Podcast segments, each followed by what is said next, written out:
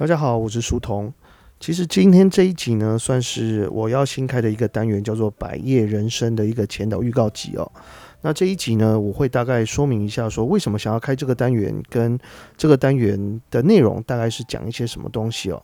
好，那一开始我们先来聊一下说工作这件事情。其实每一个人都要工作，然后书童其实发现说，很多人对工作这件事情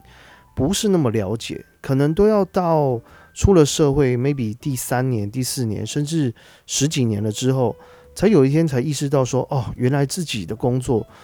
可能不如想象的这样子。因为每一个人出社会，可能都会有一个很美好的期待，工作做下去了以后，其实也很难再随便换工作、换领域。所以，其实为什么我想要开这个单元呢？其实是主要是针对一些可能你想要换跑道啦，或者是说，如果你是高中大学生，你对未来的事情不是那么了解，或者是说你可能想要从事的行业没有那么了解的话，都可以透过听这个单元去做大概的了解哦。那么这个单元的内容呢，其实我会邀请各个产业的一些呃从业人员。那透过他们的分享，其实就可以大概去窥知一二，包含像这个行业的秘辛啊，或者是说到底做这个行业会不会赚钱啊？那它当中辛苦的地方是什么，或者是有成就的地方是什么？甚至是说，如果你有心想要从事这个产业的工作的话，也许你可以从哪边去进修，从哪个部分开始找工作，就可以达到事半功倍的这个效果。那么邀约的人呢？我们也不会只局限在大家比较熟知的，譬如说行销啊，或者是财务、法务这些上班族的行业哦。其实有很多包含像，也许很多人想要去卖鸡排，或者是很多人想要去做早餐店，诸如此类的工作。呃，那另外一个部分呢，譬如说养鱼、养虾，或者是他可能是养鸡、养猪，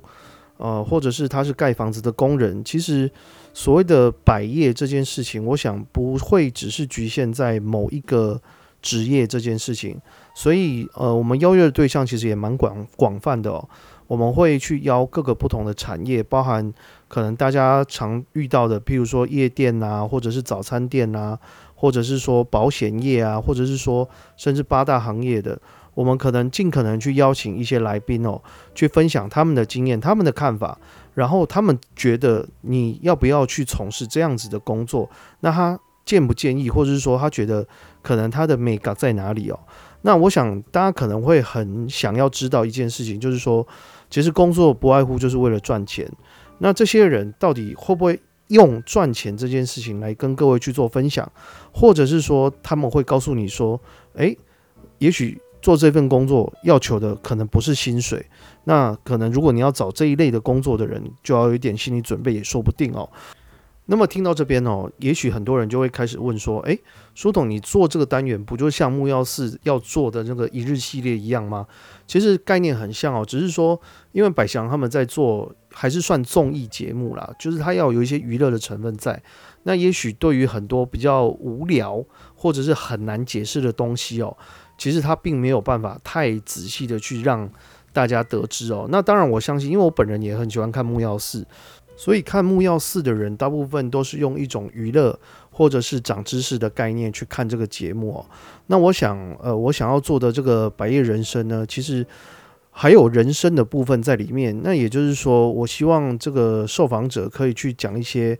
自己心酸的地方，是实话的部分。那所以，我们并不会很要求说每一个来宾一定要去讲他的真名，或者是说把他任职的公司讲出来，因为其实有很多不管是法律责任啊，或者是道德责任，我想我觉得都很难交代哦。所以我录这个节目呢，我是希望说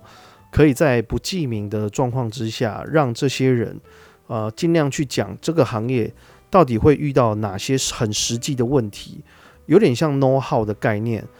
所以在听的人其实就是可以相对来说，听完了以后可以很快速的得知说这个行业现实的地方在哪里。当然，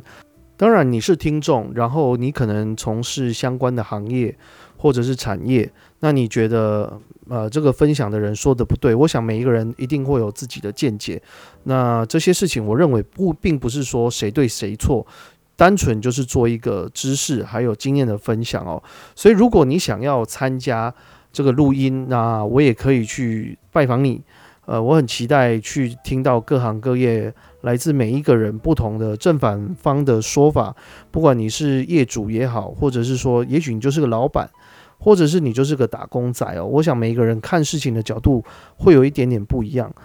那么随着这个单元要推出之际哦，我想我会先用一个试播集的概念，让各位听听看这个录的内容到底是什么。那在这个试播集里面呢，我就会邀请我一个好朋友，让他现身说法，去讲他工作的产业跟他的过往的工作经验。